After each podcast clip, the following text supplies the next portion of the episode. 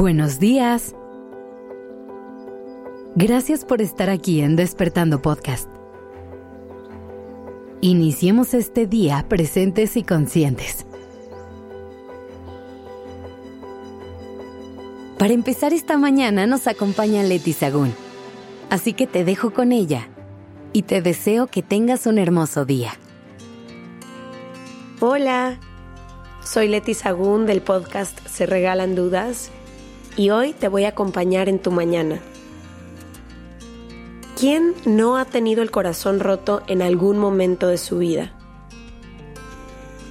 Al menos yo he estado ahí más de una vez y como una herramienta para aprender a navegar este dolor que viene con la ruptura del corazón, escribí una carta para el libro de Se Regalan Dudas que hoy quiero compartir contigo.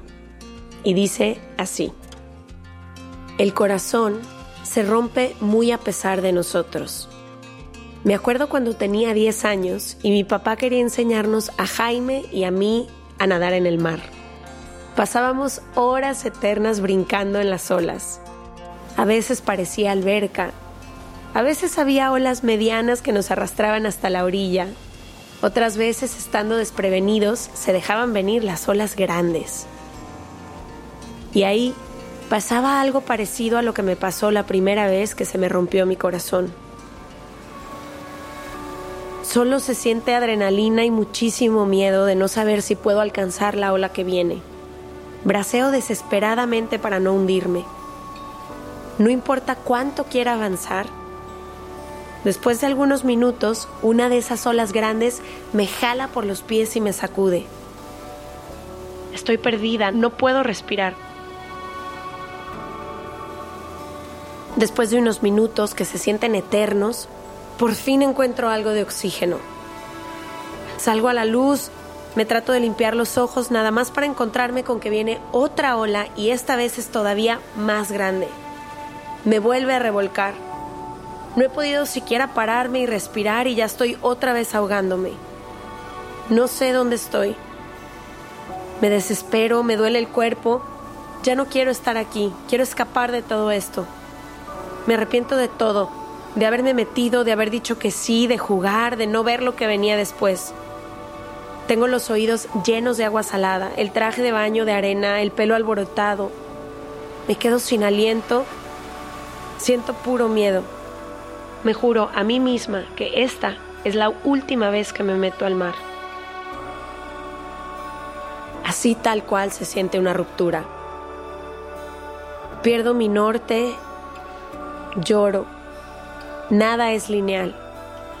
El dolor va y viene. Las cosas se rompieron irremediablemente.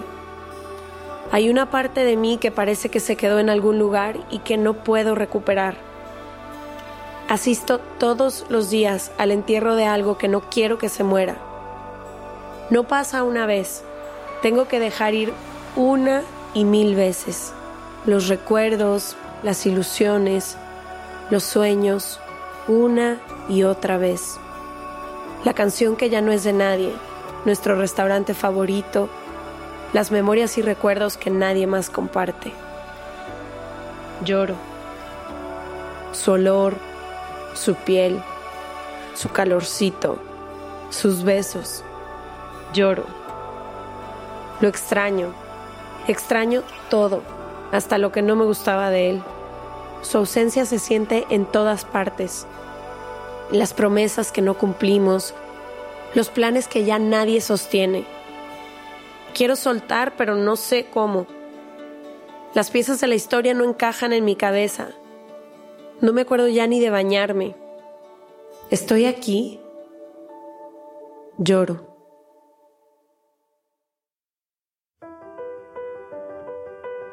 Galaxias enteras que se sacudían adentro de mí y hoy camino entre el polvo, lo que nunca será.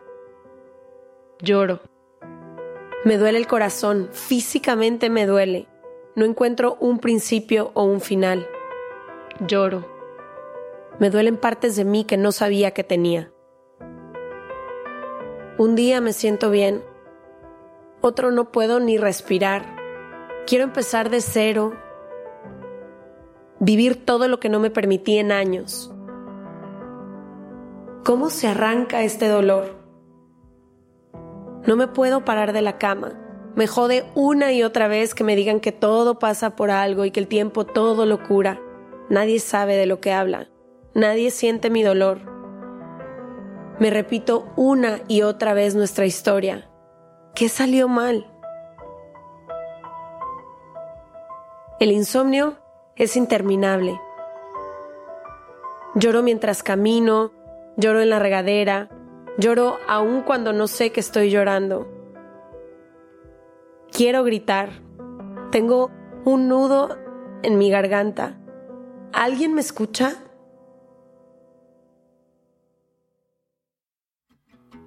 Mientras atravesaba todo este dolor, mientras enterraba a esa persona y todo lo que no fue, no encontré palabras o abrazos que pudieran consolarme. Cuando algo duele tanto, nuestro cuerpo entero está volcado en sobrevivir, lo que sea que eso signifique para cada quien. Todos vivimos las despedidas y rupturas del corazón de forma distinta. Con el paso del tiempo, si nos permitimos vivir ese dolor, sentir la tristeza y habitar el desamor, de manera casi insospechada se cuela la calma. Todo empieza a pasar, lo bueno y lo malo. Dejas de buscar culpables afuera porque empiezas a entender el papel que juegas en la historia y sobre todo las cosas que tú también permitiste para llegar hasta este momento. Ya no hay buenas y malos en el cuento y entiendes que cada quien amó desde sus heridas. Y entonces empieza la parte más difícil, perdonar y perdonarte. Nos hacemos responsables y entonces podemos ver que esto nunca se trató de alguien más. Esta era una lección de ti para ti, que necesitaba solo de otra persona para hacerla evidente. Todo ese amor que llegaste a sentir habita en ti. Es necesario rendirte para poder ver que todo se acomoda donde tiene que estar y que el universo es mucho más sabio que tú. Toca abrazarte a ti y a tus tiempos sin juzgarlos. Dicen por ahí que los duelos no son lineales. Damos unos pasitos hacia adelante y otros hacia atrás para volver a respirar y seguir como mejor podemos. Podría tomarnos días, meses o años sentir todo eso para trascenderlo y no volver a repetirlo con alguien más.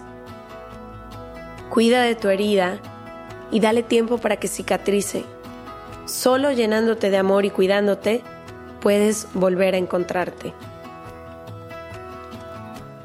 ¿Será igual que antes? Nunca.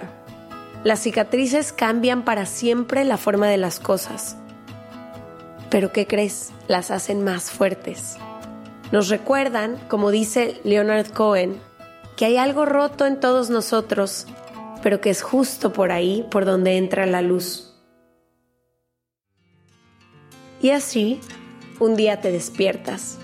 No sabes cuándo ni cómo pasó, pero de repente empiezas a creer de poquito otra vez.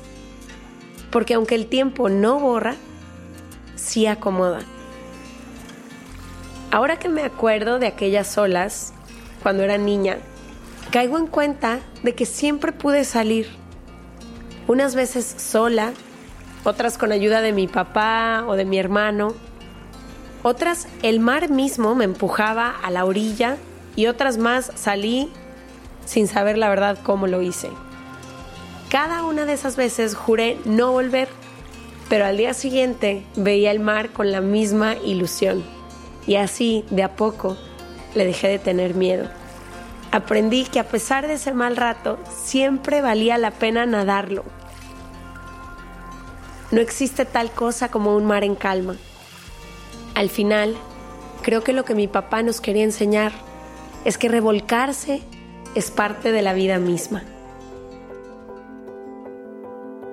Gracias por escucharme. Si quieres más reflexiones como esta y más cachitos de todo lo que hemos aprendido en nuestro camino, Recuerda que tenemos dos libros hermosos en los que te compartimos textos, frases y muchísimos ejercicios que te pueden acompañar en tu propio camino. Encuentra toda la información del libro de Despertando Podcast y del libro de Se Regalan Dudas en la descripción de este episodio. Soy Leti Sagún y te deseo que tengas un gran día.